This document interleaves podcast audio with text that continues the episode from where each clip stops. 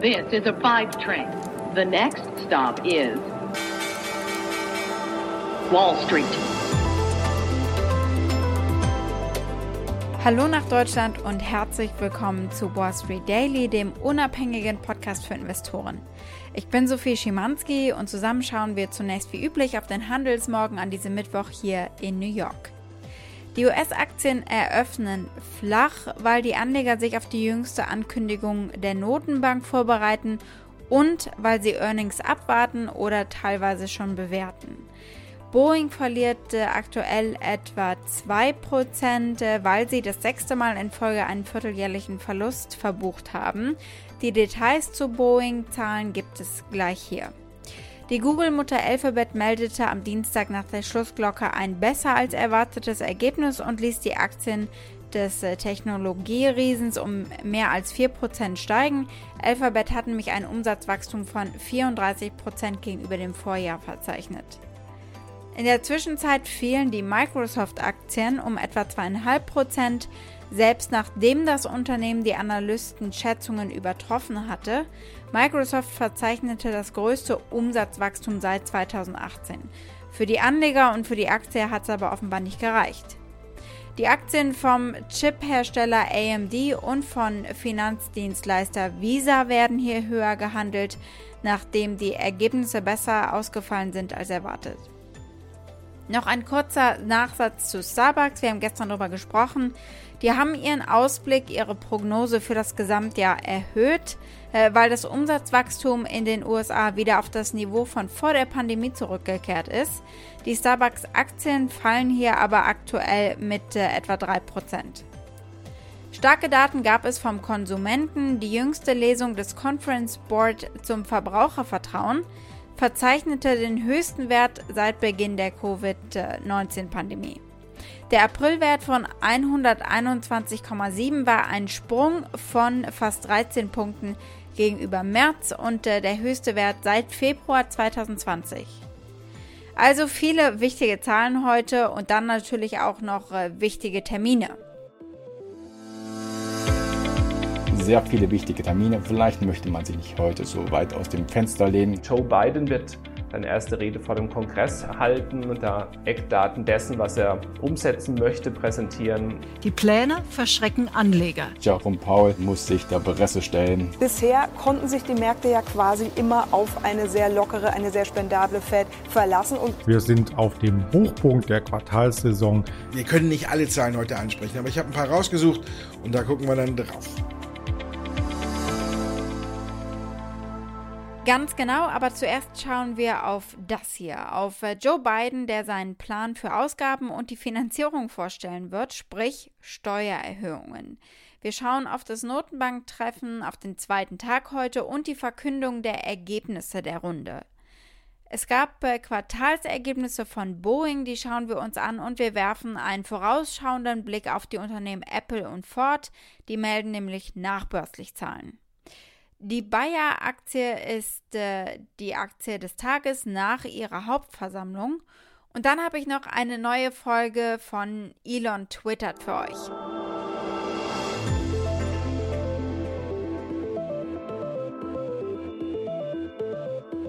Unser erstes Thema ist äh, Joe Biden. Der wird nämlich heute Nacht seinen neuen Plan vorstellen, wie er amerikanische Familien finanziell unterstützen will. Und äh, das wird natürlich teuer. Einen Monat nach seinem 2 Billionen Infrastrukturpaket kommt das eben noch äh, obendrauf. Und so muss er es von den Reichen und den Unternehmen nehmen und von wohlhabenden Anlegern. Um die Programme und Steuervergünstigungen für Teile der Gesellschaft zu finanzieren, würde der Vorschlag die wichtigsten Teile des äh, Steuersenkungsgesetzes von 2017 umkehren. Das war eigentlich die wichtigste legislative Errungenschaft des ehemaligen Präsidenten Donald Trumps gleich im ersten Amtsjahr. Dass er das machen wird, äh, hat Biden im Wahlkampf bereits angekündigt. Donald Trump has put us in a horrible situation. We do have enormous income inequality. And the one thing I agree on is we can make massive cuts in the $1.6 trillion in tax loopholes out there. And I would be going about eliminating Donald Trump's tax cuts for the wealthy. Innerhalb von 15 Jahren soll dieser Ausgabenplan dann vollständig ausgeglichen sein, sagt das Weiße Haus aktuell. Der neue Ausgabenplan der beiden Regierungen würde den höchsten Einkommensteuersatz für die reichsten Amerikaner auf 39,6 Prozent erhöhen. Der Plan würde auch darauf abzielen, eine Reihe von Hintertüren, von Loopholes zu schließen und äh, die Steuern auf Kapitalgewinne für Haushalte, die mehr als eine Million US-Dollar verdienen, ebenfalls erhöhen auf 39,6 Prozent, also auf den gleichen Steuersatz wie auf den Spitzeneinkommensteuersatz. Werfen wir einen Blick auf die Pressekonferenz der Notenbank, die heute Abend nach 20 Uhr mitteleuropäischer Zeit ansteht. Das Treffen der US-Notenbank in dieser Woche könnte das letzte sein, bei der es keine Hiobsbotschaften gibt für die Anleger, denn ab dem nächsten Treffen könnten sie zumindest den Rahmen stecken, wie und wann sie die lockere Geldpolitik mit Nullzinsen und Anleihenkaufprogrammen rückgängig machen werden. Die hat sie inzwischen seit 14 Monaten so locker aufgestellt. Notenbankchef Jerome Powell hat gesagt, sie helfen so lange, bis sie solide Verbesserungen im Arbeitsmarkt und bei der Inflation sehen, und zwar in Echtzeit, nicht in Prognosen. Und dann würden sie auch nur mit viel Vorankündigung den ersten Schritt äh, eben machen von der Lockerung weg. We've said that we would um, continue asset purchases at this pace until we see substantial further progress. And that's actual progress, not forecast progress.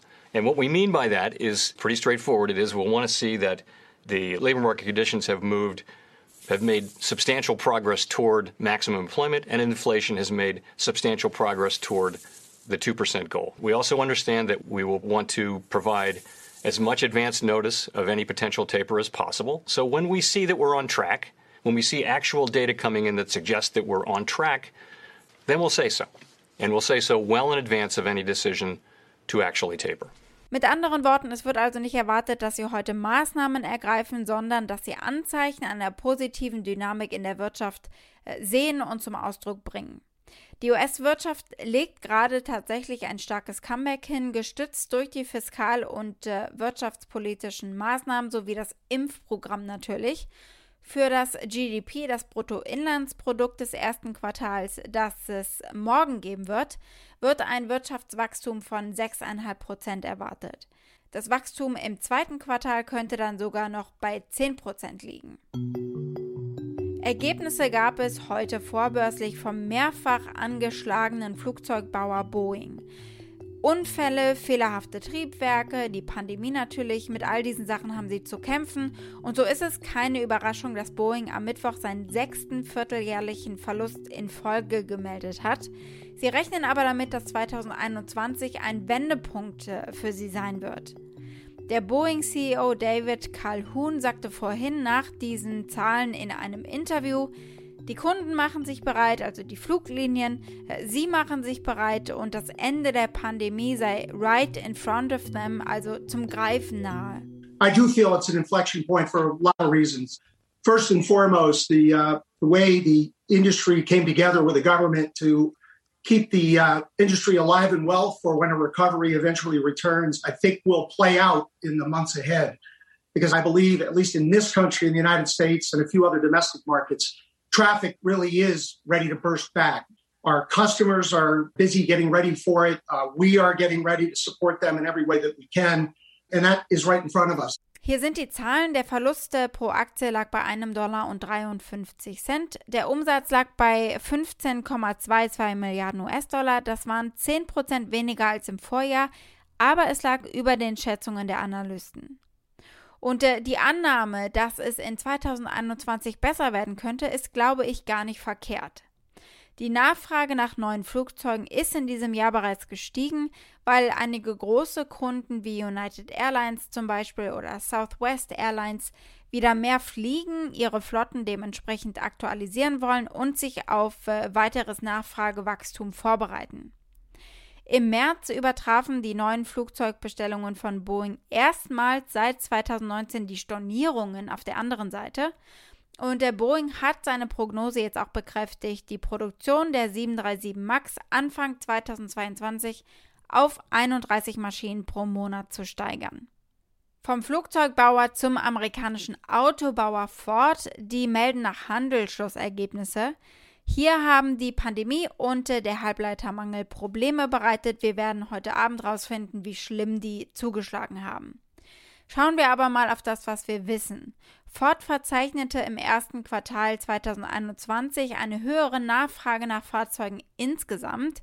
Trotz des globalen Halbleiterdefizits, mit dem die Autoindustrie zu kämpfen hat, dürften Fords Umsatz und Gewinne im ersten Quartal von diesem steigenden Verkauf von Fahrzeugen in Nordamerika zumindest profitiert haben. Insbesondere im ersten Quartal verzeichnete das Unternehmen auf dem nordamerikanischen Markt einen Gesamtabsatz von mehr als 521.000 Einheiten, 1% mehr gegenüber dem Vorjahr. Die Verkäufe von Elektrofahrzeugen des Unternehmens verzeichneten im Quartal einen neuen Rekordverkauf und markierten einen Sprung von 74% gegenüber dem Vorjahr. Darüber hinaus stieg die Nachfrage nach SUVs im ersten Quartal um mehr als 14 Prozent, wobei äh, die Lincoln SUVs sich so gut verkauft haben wie seit 20 Jahren nicht mehr. Mit Blick jetzt auf die Zahlen heute Abend. Die Konsensschätzung für das Volumen im nordamerikanischen Segment liegt für das frisch abgeschlossene Quartal bei 571.000, was ein Anstieg wäre gegenüber den 540.000 Einheiten im Vorquartal. Die 6 Konsensusschätzung für Fords Quartalsgewinn liegt bei 16 Cent pro Aktie, was ein Anstieg von fast 170 Prozent gegenüber dem Vorjahresgewinn bedeuten würde. Die Konsensusschätzung erwartet eine Umsatzsteigerung von etwa 2 Prozent gegenüber dem Vorjahr.